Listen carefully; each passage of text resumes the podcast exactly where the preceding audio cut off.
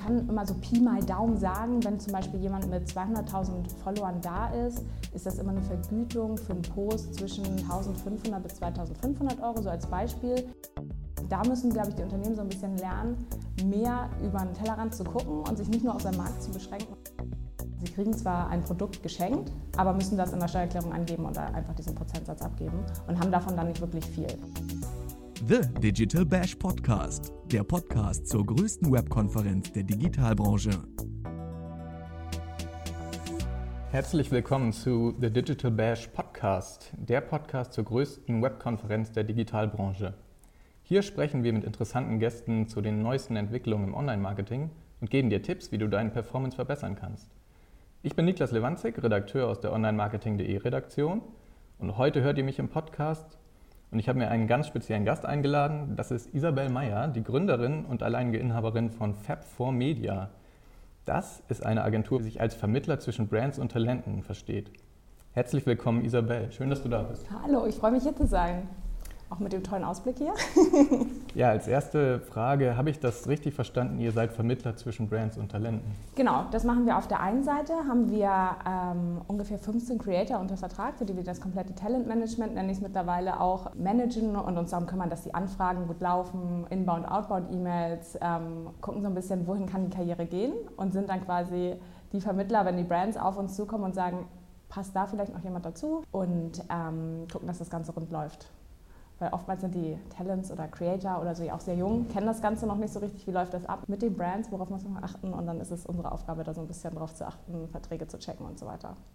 Ja, nach der ganz kurzen Einführung würde sicherlich viele Zuhörerinnen und Zuhörer interessieren, wie du eigentlich dazu gekommen bist, so eine Agentur zu gründen. Also kommt es daher, dass du immer einen starken Hang zu Social Media hattest oder war das vielleicht eher ein Zufallsprodukt? Also es war so und so ein Zufallsprodukt. Ich komme ja tatsächlich noch aus der äh, Riege, wo wir hoch war das einfach im Internet waren. ähm, ich im Internet war und Mama gerufen hat, sie will telefonieren und ich aus dem Internet raus musste. Von daher Hang zu Social Media, das gab es damals noch gar nicht. Das hat sich so ein bisschen entwickelt mit meinem ersten Studium, auch meinem ersten Job, wo ich den ähm, bei einer Hamburger Dänemarke gearbeitet habe und den Online-Shop und sowohl das Online-Marketing da aufgebaut habe. Und ich festgestellt hatte, weil ich unter anderem auch die Online-PR bekleidet habe, dass meine Chefs immer ganz nervös wurden, wenn die damals noch Blogger äh, in die Firma gekommen sind zu Pressetagen oder sonstigen und äh, teilweise aus dem Büro rausgegangen sind, weil sie so aufgeregt waren und nicht wussten, was sind denn diese äh, Leute, die im Internet schreiben, was machen die denn da? Und ich wiederum festgestellt habe, weil damals gab es so eine Handvoll Blogger, die auch nicht so richtig wussten, wie sollen wir mit den äh, Marken kommunizieren, wo kommt es eigentlich drauf an, wenn ich in einem Unternehmen sitze, ähm, was sind die richtigen Stellschrauben, die ich da äh, drehen muss, dass ich gesagt habe, gut, ich probiere es einfach aus, habe meinen Job gekündigt, habe mich für einen Master in E-Commerce noch eingeschrieben, weil ich den Kunden noch ein fundiertes Wissen, was das ganze E-Commerce angeht, äh, anbieten wollte und habe einfach gesagt, okay, gründe ich meine Agentur, probieren wir aus. Und waren damals tatsächlich auch die zweite Agentur im Markt. Es gab noch eine im Süden, die irgendwie drei Wochen vor uns an den Start gegangen ist. Und äh, dann gab es uns. War es so ein Nord-Süd-Gefälle über viele Jahre. ja, eine spannende Vita dazu. Ähm, jetzt hast du uns natürlich sehr viel Know-how mitgebracht und da frage ich doch direkt mal, zum Influencer-Marketing. Das ist heute ein riesiger Markt, ein Milliardenmarkt. Wenn ich als Unternehmen jetzt aber nicht besonders bewandert bin, wie komme ich überhaupt dazu, die richtigen Influencer oder eine passende Influencerin für meine Marke zu finden? Wo setze ich überhaupt als allererstes an? Als allererstes muss man sich natürlich überlegen, ähm, was ist eigentlich meine Ursprungszielgruppe? Welche möchte ich mit Instagram erreichen? Das ist ja oftmals auch eine deutlich jüngere als die, die man vielleicht über andere Kanäle anspricht, ob man jetzt Printwerbung macht oder auch einfache Bannerschaltung im Onlineshop. Ähm, und äh, welche KPIs habe ich für die Kampagne? Und äh, möchte ich eine reine Brand-Kampagne fahren oder möchte ich eine Sales-Kampagne fahren? Also war ich schon im Markt drin, also kennt man mich schon bei Instagram, dann macht es Sinn, sich da Influencer rauszusuchen, die zur Marke passen, dann anhand der, ähm, der KPIs für die Kampagne äh, zu gucken, dass die auch die dementsprechenden Sales äh, generieren können oder aber bin ich auf dem Kanal, ob bei Instagram oder YouTube oder wo auch immer, habe ich da noch gar nicht stattgefunden, dann ist es wichtig, erstmal mit einer reinen Branding-Kampagne in den Markt zu gehen, sodass man die Marke erstmal sichtbar macht. Und wie sieht das deiner Erfahrung nach aus mit Diversität in der Influencer-Szene? Es ist ja sicherlich spannend zu erfahren. Gibt es auch einige ältere Influencer, die vielleicht zu bestimmten Marken passen? Ähm, wie schätzt du das ein mit der Balance zwischen männlichen und weiblichen Influencern? Und gibt es vielleicht auch eine Pay Gap oder kannst du da gar nicht von berichten? Mm, also erstmal zum Alter. Das ist auf jeden Fall, wir arbeiten zum Beispiel auch mit Anna Wolfers zusammen, die ist 40 Jahre alt, äh, funktioniert wunderbar für ganz viele Beauty-Marken, auch so in dem die jetzt nicht äh, nur Drogerieware kaufen wollen, sondern sich auch mal was gönnen möchten, weil sie eine andere, ähm, ja, ein anderes Gehalts, ein anderes Einkommen einfach schon haben. Ähm, da passt das tatsächlich wunderbar und da kann man dann äh, gucken, zu wem passt welche Marke sehr gut. Ähm, und äh, klar gibt es da auf jeden Fall Unterschiede. Männer und Frauen, muss man ja auch ganz ehrlich sagen, es ist natürlich am Anfang sehr women-driven gewesen. Beauty, Fashion, Lifestyle, alles was, was uns Frauen bewegt. Es war ja auch so ein bisschen für die jüngere Generation äh, eine neue Art, Zeitschriften zu lesen. Alles findet auf dem Handy statt. Ich kann äh, die InStyle-Sachen jetzt auch äh, bei meinen Influencern kaufen. Ähm, und es war wirklich da sehr woman-driven.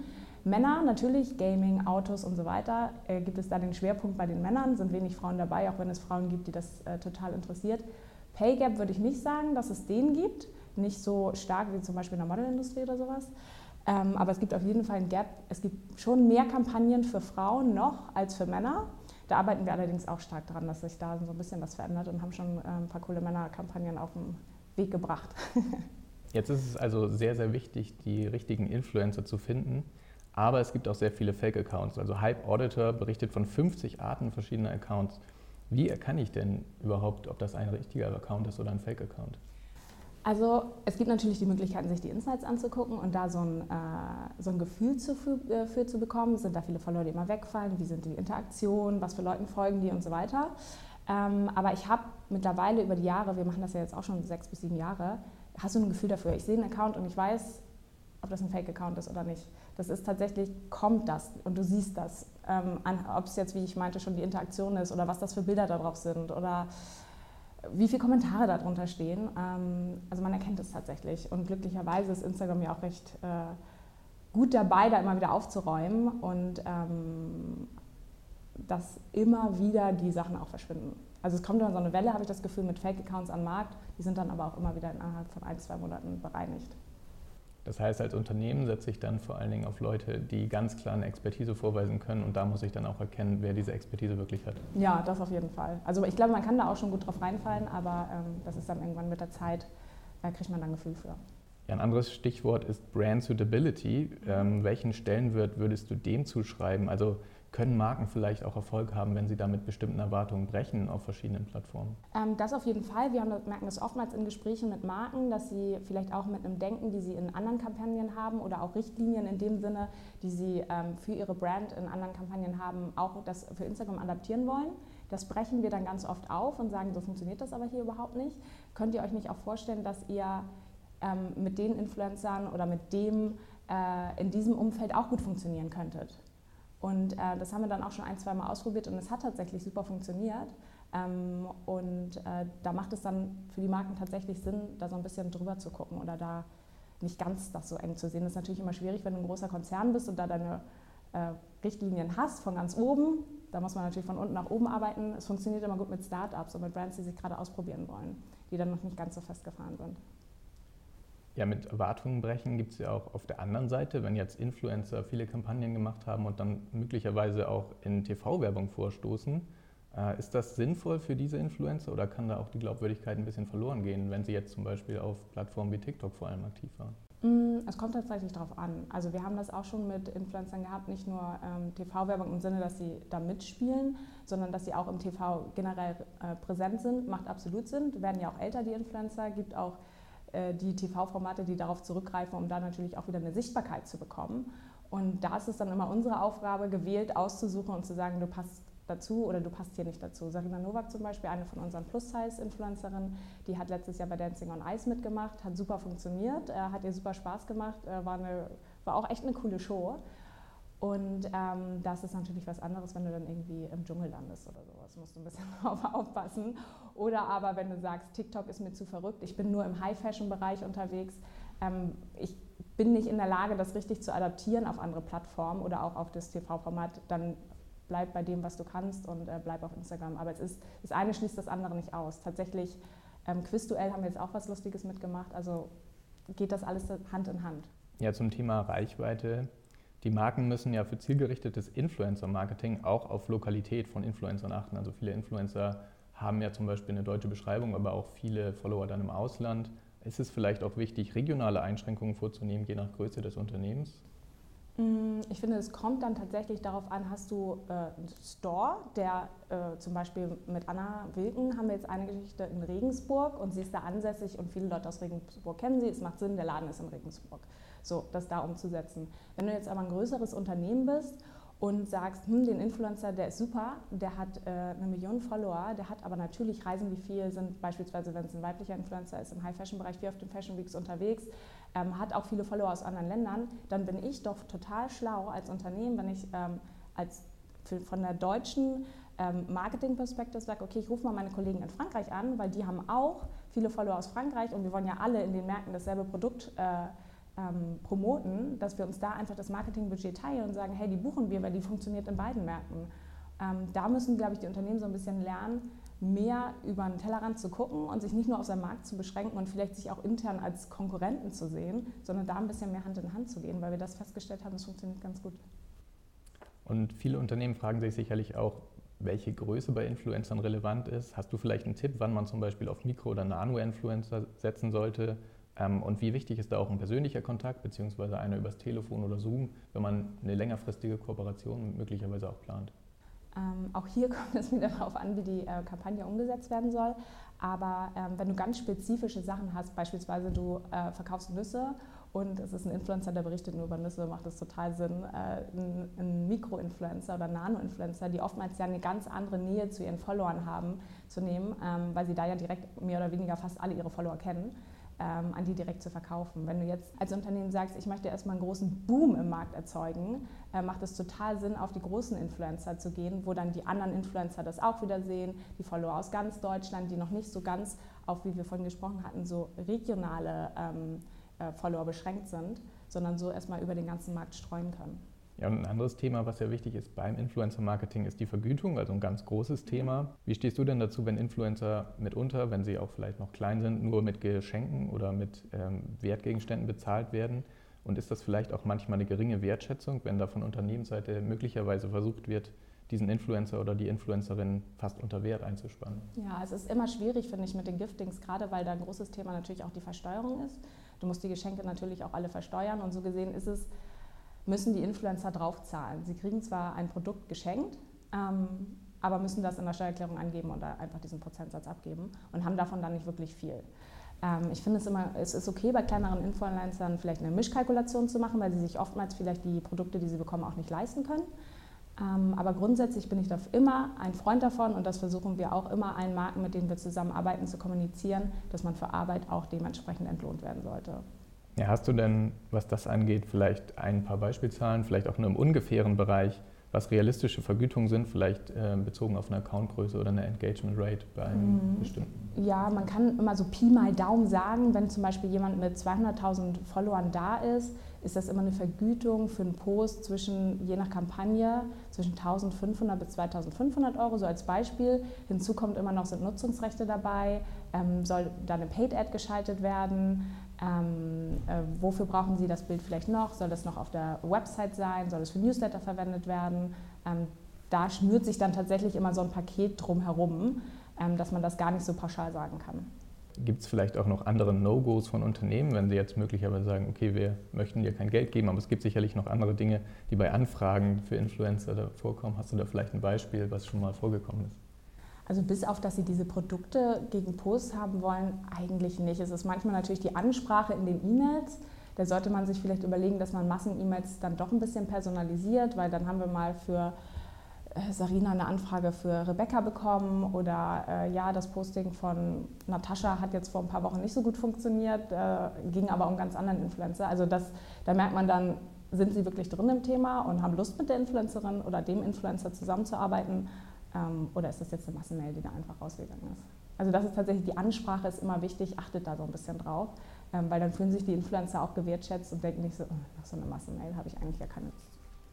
Wie muss ich mir dann überhaupt den ersten Kontakt vorstellen? Also Unternehmen gehen jetzt beispielsweise auf Agenturen zu. Wie werden dann Influencer kontaktiert? Von uns oder von den Unternehmen? Ähm, beispielsweise von euch. Also in, auf, über welche Kanäle läuft das, in welcher Form? Vielleicht, ja. wenn ihr die schon länger kennt oder wenn das ein Erstkontakt ist? Ja, also die Unternehmen kommen oftmals auf uns zu mit einer gewissen Vorstellung, die sie haben. Ähm, manchmal auch schon mit Budgets, die sie haben ähm, für eine Kampagne. äh, sagen, äh, das und das sind die KPIs, die wir mit der Kampagne erreichen wollen. Dann setzen wir uns drauf, schreiben ein Konzept, schlagen die passenden Influencer vor, sagen, die und die kennen wir. Dadurch, dass wir sieben Jahre jetzt schon am Markt sind, haben wir mit vielen schon gearbeitet und äh, wissen auch, wie die meisten funktionieren. Können also auch sagen, wer für die Kampagnen ganz gut in Frage käme, sprechen das einmal lassen das einmal absegnen von dem, äh, von dem Unternehmen natürlich und schreiben die Influencer, wenn man sie gut kennt, per WhatsApp an, kurzer Anruf oder halt per E-Mail. Das ist dann tatsächlich so der übliche Weg. Und gibt es da auch mal so No-Gos vielleicht von Seiten der Influencer, dass die sich irgendwie so ein bisschen so verhalten, dass die Unternehmen dann sagen, nee, das passt vielleicht doch nicht? Oder? Absolut, durchaus. Also es gibt natürlich, muss man sagen, die Branche ist sehr, sehr jung, die Influencer sind teilweise sehr jung und wissen gar nicht, was alles dahinter steckt. Ähm, dass ein Marketing-Budget auch bedeutet, dass da eine große Marketingkampagne dahinter ist, dass vielleicht äh, die unterschiedlich ähm, erst im TV läuft, dann in den Magazinen, dann auf Instagram gespielt wird und dass sich da an Timings in großen Konzernen gehalten werden muss. Und da kann es natürlich äh, dann oftmals sein, wenn die Influencer sich nicht an die Timings halten, obwohl die vorher besprochen worden sind, dann kriegt natürlich jemand auf den Deckel, der da im Marketing sitzt und die Person wird nicht mehr äh, gebucht. Oder dass äh, mittlerweile läuft ja auch viel über Freigaben, weil die Budgets immer größer geworden sind, äh, dass die Freigaben natürlich, ähm, dass sie sagen, nee, wir machen gar keine Freigabe oder aber nicht bereit sind, äh, nochmal ein Bild neu zu shooten. Sowas ist natürlich immer eine Frage der vorherigen Verhandlungen, ob das äh, sein muss oder nicht, diese Freigaben schleifen. Und äh, da kann es dann durchaus auch mal passieren, dass die Marke sagt, mit der möchte ich nicht mehr arbeiten. Oder auch jemand mal zickig ist, das kann ja auch sein, ähm, das dann direkt mitbekommt, weil keine Agentur dazwischen sitzt und wir das dann abfangen würden. Äh, dann sagt der Kunde, pass auf, hat nicht so gut funktioniert, persönlich vielleicht nicht oder auch professionell, nehmen wir lieber jemand anders. Gibt es denn auf der anderen Seite einen Special Case, den du vielleicht hast, wo Marken und Unternehmen so gut zusammengearbeitet haben, dass sich das auf eine langfristige Kooperation ausgeweitet hat? Und gibt es da vielleicht ein, zwei Beispiele?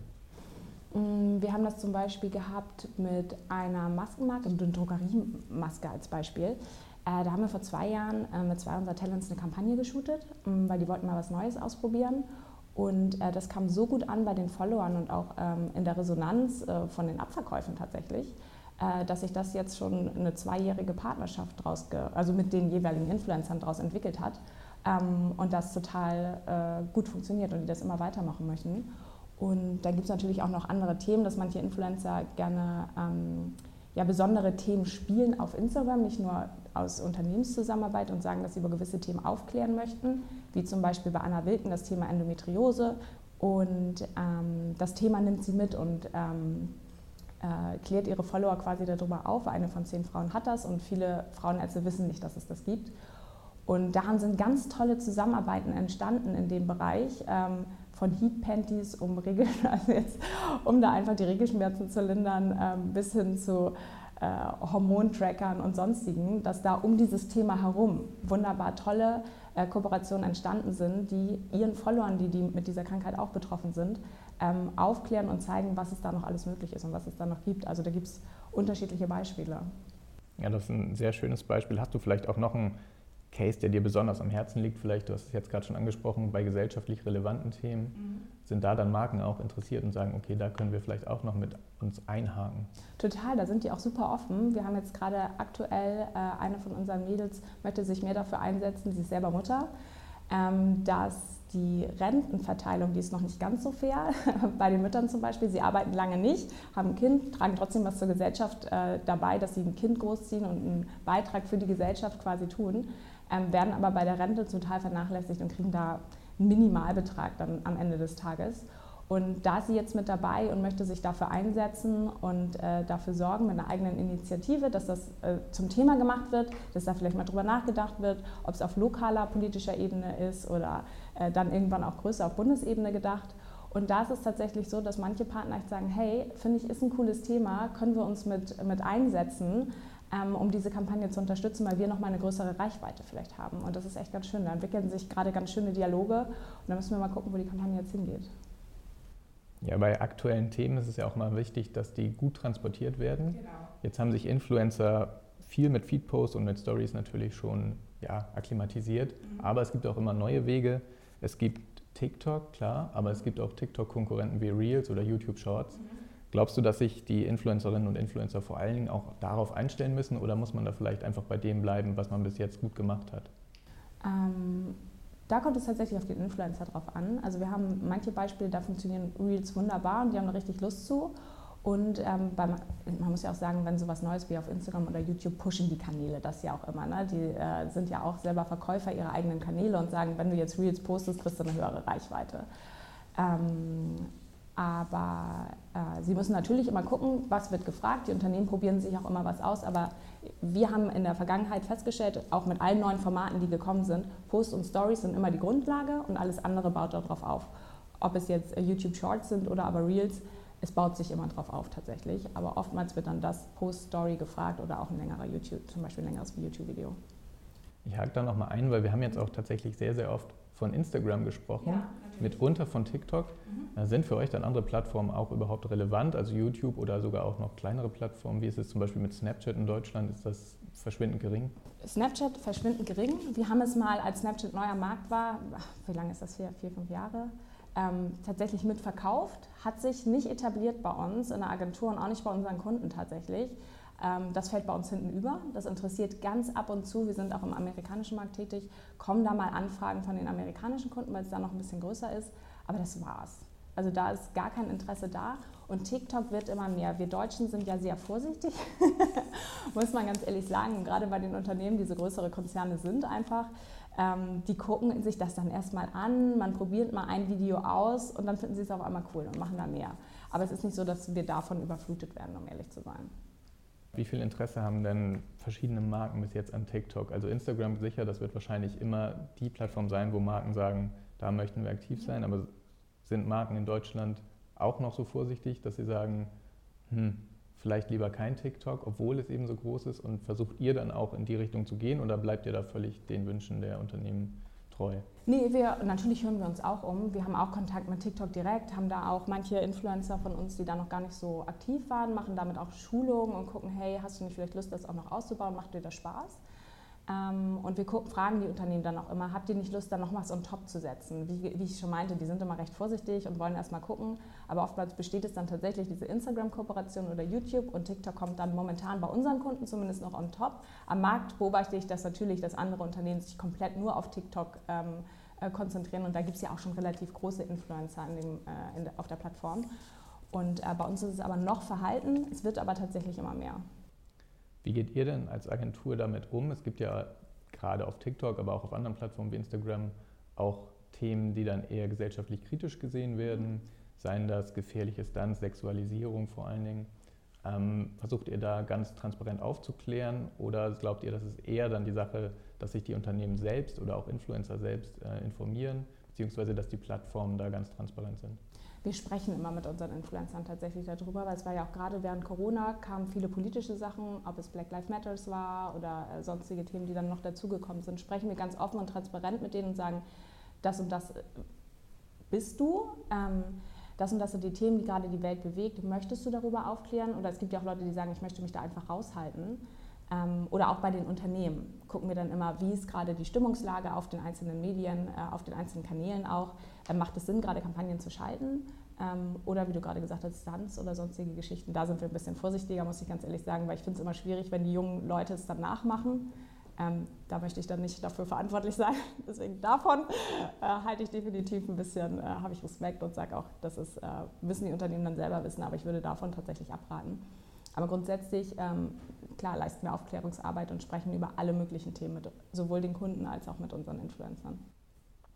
Jetzt ist die Landschaft ja nicht riesig, was die Plattform angeht. TikTok ist allerdings innerhalb weniger Jahre dazugekommen und jetzt ein fester Bestandteil. Ja. Hast du denn vielleicht eine Zukunftsaussicht? Könnte da noch mal was Neues dazukommen oder glaubst du, das ist jetzt schon doch sehr etabliert? Also ich glaube tatsächlich, dass das im Marketing Week sich so noch ganz gut ähm, halten wird, auch noch über längere Zeit.